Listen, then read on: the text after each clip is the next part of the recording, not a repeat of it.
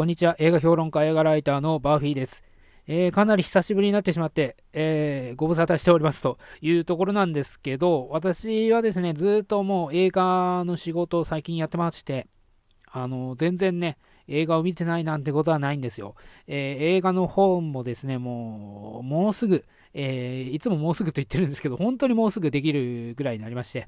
で、それの営業とかもかけたりしてるんですよね。で、まあね、あの、緊急事態宣言がまだ出てる中でね、えっ、ー、と、死者とかが、まあ、ちょこちょこね、えー、復活していって、えー、オンラインばっかだったのがね、えリアル死者、リアル死者とかもね、え再開になりまして、まあ、それで東京とかによく行ってます。で、だからね、あの、映画の仕事が復活してきたというところもありまして、まあ、かといってね、全然映画見てなかったっていうことも全然なくって、それなりにっていうか、かなり見てます。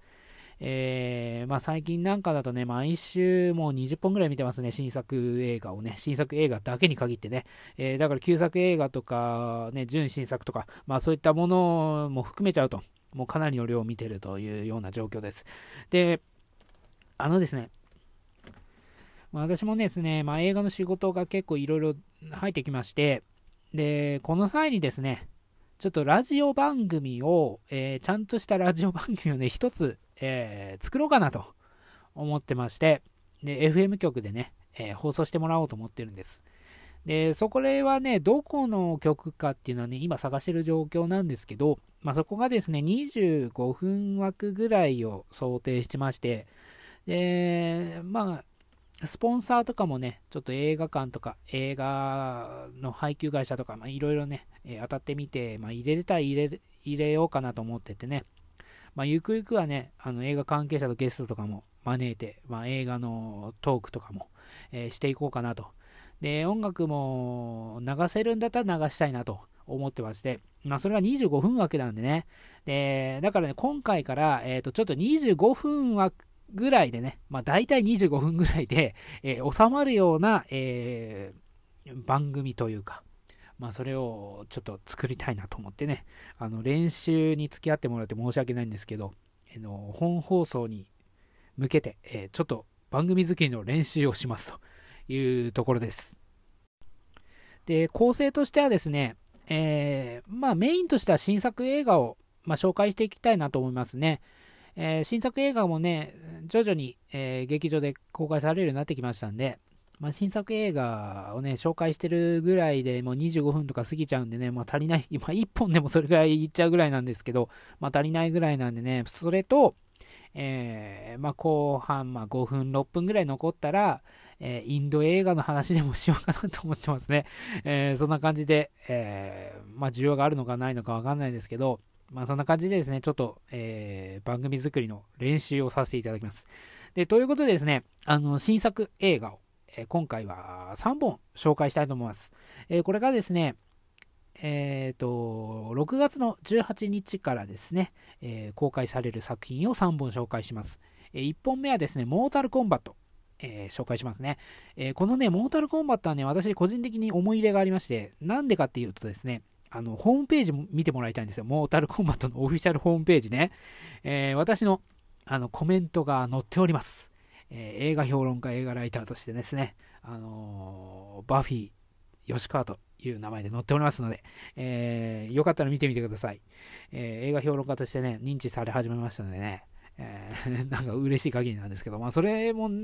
それも含めてっていうこともあるんですけど、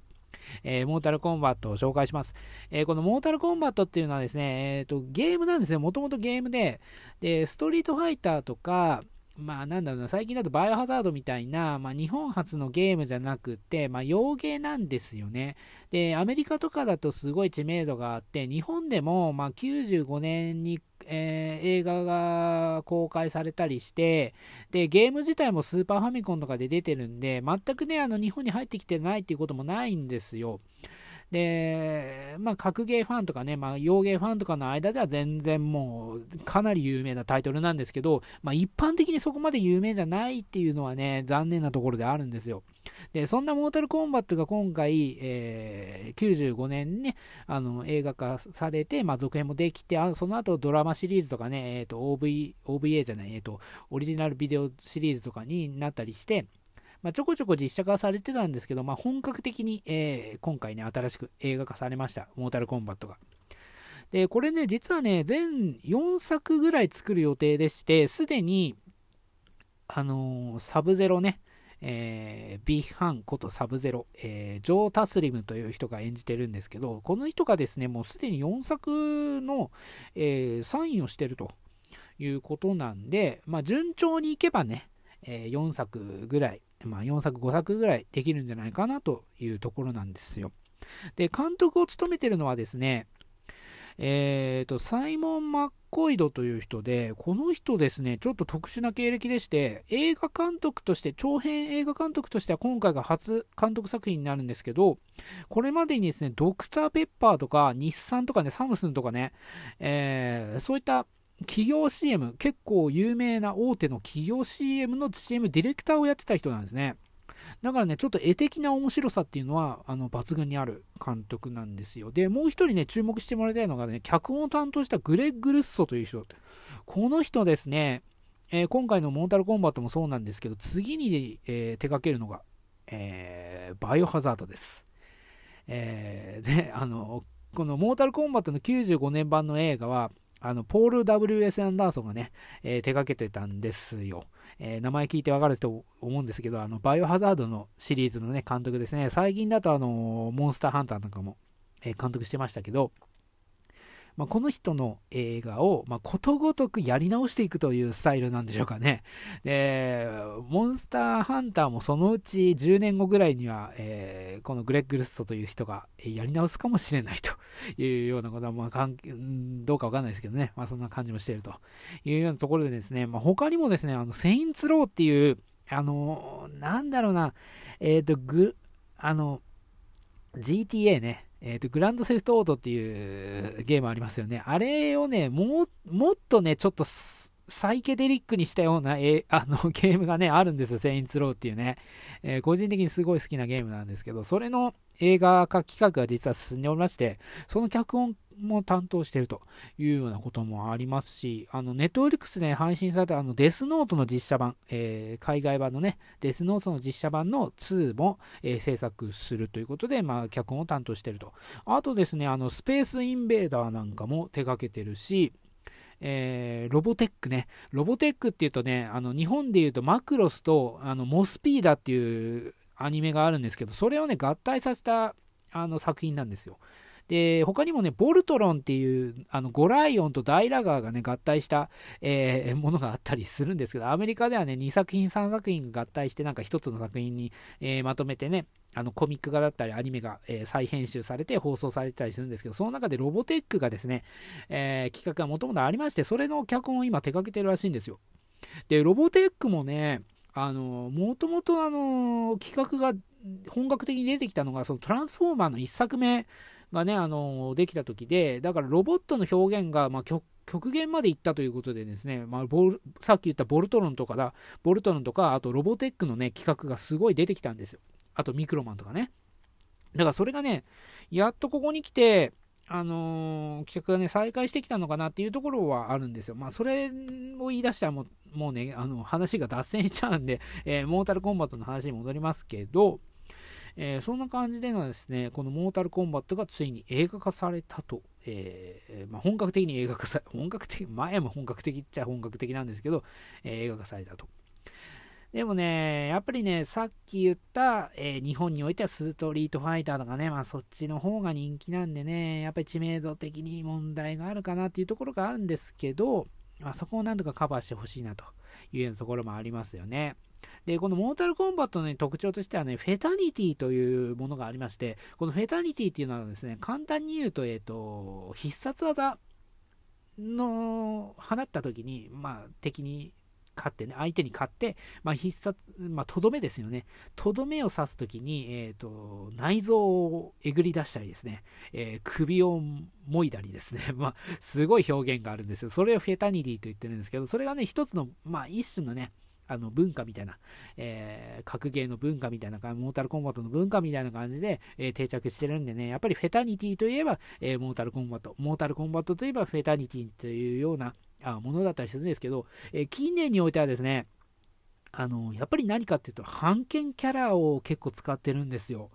で、フレディとかね、あのエルム街の悪夢のヘル、えー、エルム街の悪夢の フレディだったり、えー、と13日と金曜日のジェイソンだったりね、あとエイリアンとかプレデターとか、えー、ターミネーターとかね、え、最近だとランボーなんかね、え、あとロボコップとか、え、まあ、映画だけに限らずね、え、DC キャラクターのね、ジョーカーだったり、あとスポーンだったりね、そういったところにも、まあ、手を出してるというか、版権キャラクターがいっぱいが出てるんですよ。でね、これね、あのストーリーとしては、ね、かなりシンプルに、えー、構成されておりまして、まあ、何にも考えずに見れる映画と言えばそうなんですよ。で、かといってですね、なんだろう、それが悪いかというと、まあ、格闘ゲームを、えー、まあ、真面目にというかね、率直に映画化したらこうなるなというような描き方でやってるんで、まあ、これはこれでありな路線なんですよね。で主人公はオリジナルキャラクターであるんですけど一応ねゲームのキャラクターともちょっとつながりがあるというようなところでオリジナル設定になってるしゲームファンにとってもあの面白い要素がいろいろ敷き詰められてるというところなんですけど、えー、個人的にはですねさっき言った版権キャラクターがね、出てくれないかなと思ってですね、今後。さっき言ったように4作ぐらい作る予定であるんで、あのー、これね、ワーナーが作ってるんでね、えー、ワーナーといえば、えーレディープレイヤー1という作品がありましてね、えー、すごい版権キャラが出ましたよね。で、そこでもあのエルム街の悪のフレディだったり、えーと、さっき言ったスポーンだったりね、えー、いっぱい出てきたと思うんですけど、だからね、ワーナーだからこそ版権キャラクター使えると思うんですよね。で、ストーリーもすごいシンプルなんで、その版権キャラクターが出てきたとしても、辻褄合わせがすごいできるなと思ったんですよ、今回見てね。だから、なんだろうな、その、レディープレイヤー1じゃないですけど、今度ね、あの、スペースプレイヤーズっていうね、あのバックスバニーとか、えー、出てくるものでも、えーと、モブキャラとしてね、DC キャラクターだったり、スクービードゥだったりね、あのー、時計仕掛けのオレンジのキャラクターだったりね、えー、いろいろ出てるんですよ。だからね、何でもできるんじゃないかなと思うとね、そういう期待値も込めてね、あのー、なんか、その可能性を秘めた作品だなというところでね、まあ、とにかく見てもらいたいなというところなんですね。えー、まあ、1本目に紹介したのはモータルコンバットでした。えーと、ちょっと時間がないな。えー、次に紹介するのは、えー、同じく、え、6月18日から公開されるクワイエットプレイス破られた沈黙です。えー、これはですね、えー、2018年かな、えーと、公開されたクワイエットプレイスの続編になるんですけど、えー、これはですね、もともとクワイエットプレイスってね、続編作る予定がなくて、まあ、1作目で見た人はわかると思うんですけど、えーと、何かにね、えー、音に反応する何か。これもね、すごいね、あの配配給というか、まあ、宣伝会社の人とか、まあ、配給の方からね、いろいろね、ちょっと指示を受けてて、あのネタバレをとにかくしないようにと。そう何かが何であるかっていうことはね、あの伝えてはいけないことになってるんで、何かとしか言いようがないんですけど、その何かから、えー、音を立てると襲われると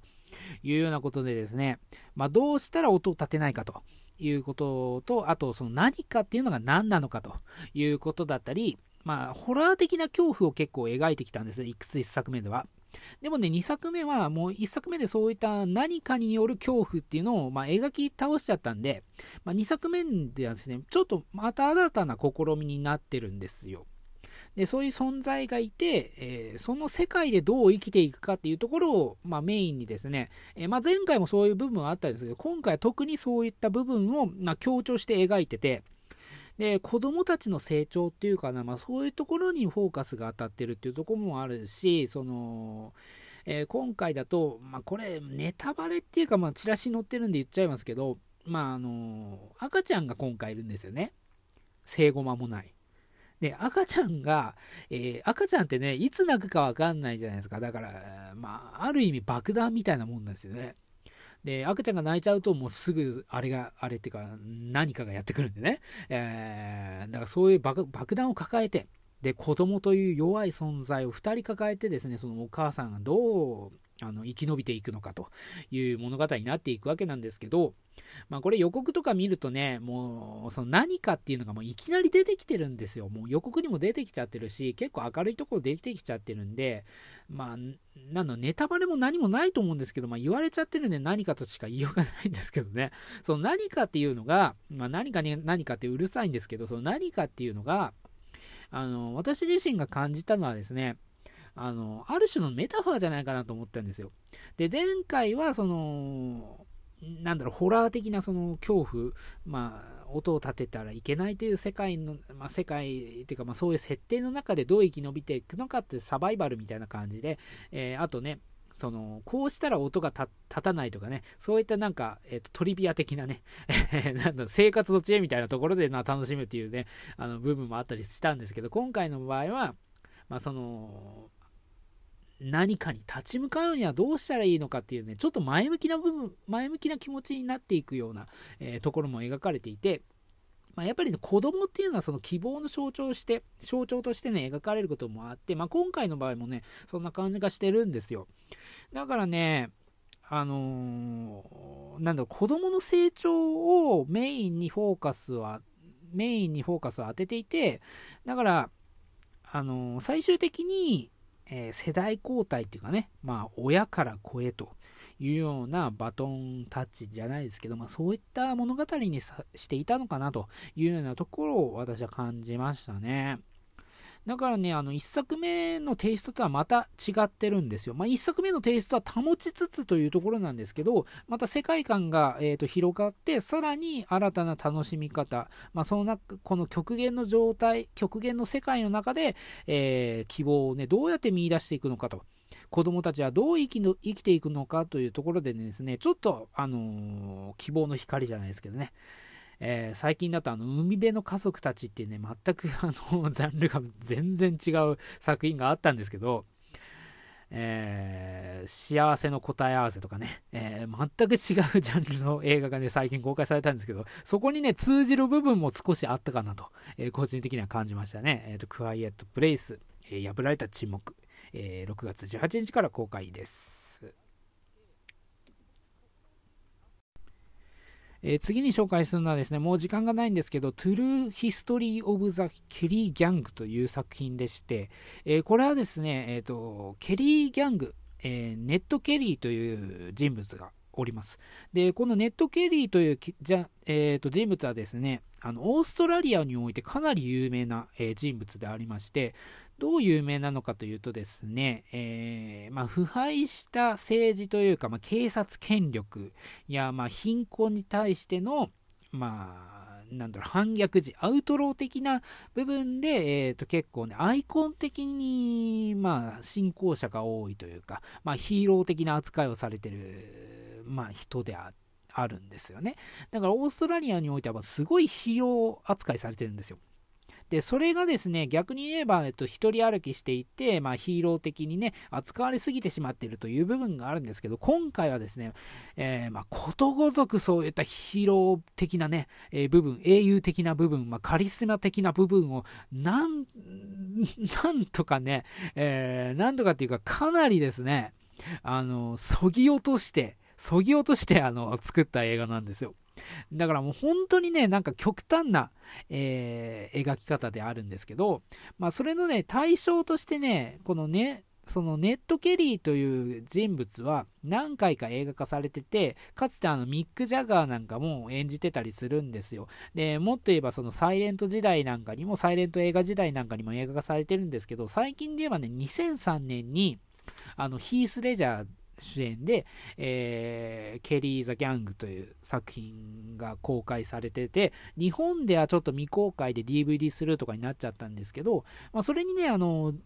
えっ、ー、と、ネット・ケリーのね、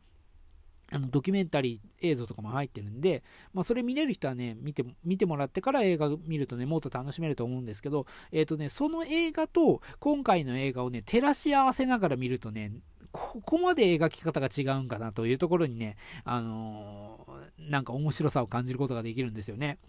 で、なんだろうな、ちょっとちょっと違うかもしれないんですけど、その、かつてね、えー、ジーザス・クライスト・スーパースターという作品があったんですけど、ジーザス・クライスト・スーパースターっていうのは、まあ、簡単に言えばそのイエス・キリスト、えー、神としてね、祀られてきて、えー、信仰されてきた、えイエス・キリストっていうのは、本当はそんな人物じゃなかったんだよっていうことをね、訴えかけた、まあ、ミュージカル、えもともとはレコードなんですけど、まあ、そう細かいことはちょっと時間長くなるんで言わないでおきますけど、そのミュージカルなんですね、ミュージカルとして有名で、日本でも公演されたりしてるんですけど、そそれっていうのはね、カウンターカルチャーっていうか、まあ、今まであった概念をま覆すような、まあ、パンク的なあの精神なんです。パンクロック的なね、えー、反逆っていう意味ですよね。だからそういった部分を今回本当に特にね、強調してて、で、今回この映画を作るにあたって、えー、主人公たちね、この、えー、ジョージ・マッケイだったり、え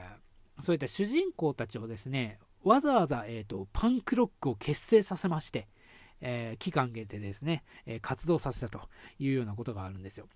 だからとにかくその反逆、えー、映画の中でもこのキャラクターたちが反逆してるし、え今までのその、えなんだろう、ケリーギャング、えネットケリー像に対しての反逆、えカウンターカルチャーっていうところも、えー、あって、だから1周2周回って、全体的に本当にパンクな、えー、映画に仕上がっているというところでですね、まあ、いろいろ、あのー、いろんな視点から見れる、まあ、楽しい、楽しいっていう、楽しいっていうのもなんないですけど、えー、映画に仕上がってるなというところでですね、あのー、ぜひ、あの見ていただければなと、え、かなりおすすめな映画です。えー、あとね、えー、最近ね、あの、煽られなんかにも出ててね、なんだかすごい太っちゃってるね、えラッセル・クロウも相変わらず太って出てますからね、えそれなんかにも注目してもらいたいなと思いますね。えー、っとね、25分はやっぱりね、きついですね。あの、25分ね、きついんで、なんとかね、スポンサーを募ってね、ゆくゆくあの、1時間番組にしたいなと思いますけどね。えー、そんなこともあって、まあちょっとね、時間が急ぎ足すぎて空いちゃったんで、えー、ここでですね、まあ、インド映画の話をするとまた長くなっちゃうんでね、えー、今週見た映画でちょっとダメな映画をね、紹介したいと思いますね。えー、グリーンランド。という作品です。えー、これはですね、まあ、あの、なんだろう、あの、隕石が落ちてくるんですね。えー、今まで、まアルマゲドンとかいろいろな隕石、ディープインパクトとかね、えー、まあ、そういったディザスター系のね、映画なんですよね。まあ、パニック映画なんですけど、まあ、最近だとあの、2012と2012っていうね、えー、ローランド・エメリヒ、破壊王ローランド・エメリヒが、えー、制作した、えー、ディーザスタームービーがありましたけど、あれなんかと比べるとですね、やっぱりね、その破壊描写がね、え、甘いなというようなところがあるんですよ。で、これがね、えっと、90年代後半だったり、2000年代もね、前半ぐらいであればね、なかなかあの見応えがあったかなと思うんですけど、さすがに2020年超えてね、この破壊描写っていうのはね、すごい物足りない。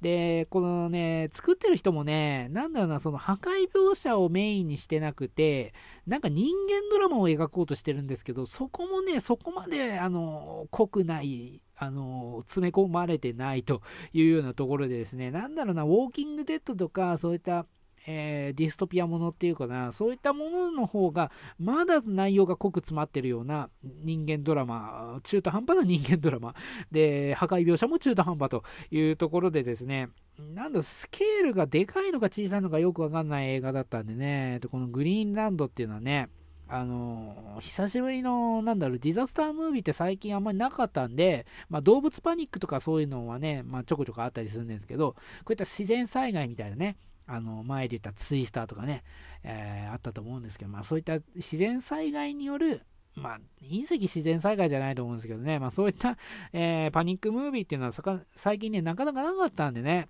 あのちょっと期待してたんですけど、えー、VFX も進化してね、えー、どこまでやるのかと注目してたんですけど、えー、2012以下でしたね。えー だからね、あの2012とあの、このグリーンランドをね、足して2で割るとちょうどいいような映画になるのかなと、えー、思いましたね。えー、そんな感じで、えー、と今回はですね、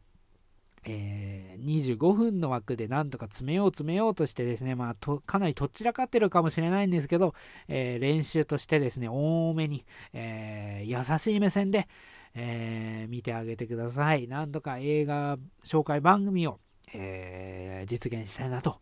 思います。また、詳しいことが決まりましたら、えこちらででもですね、あと、スタンド FM の方でも定期的にね、配信してるんで、そっちでも、あの、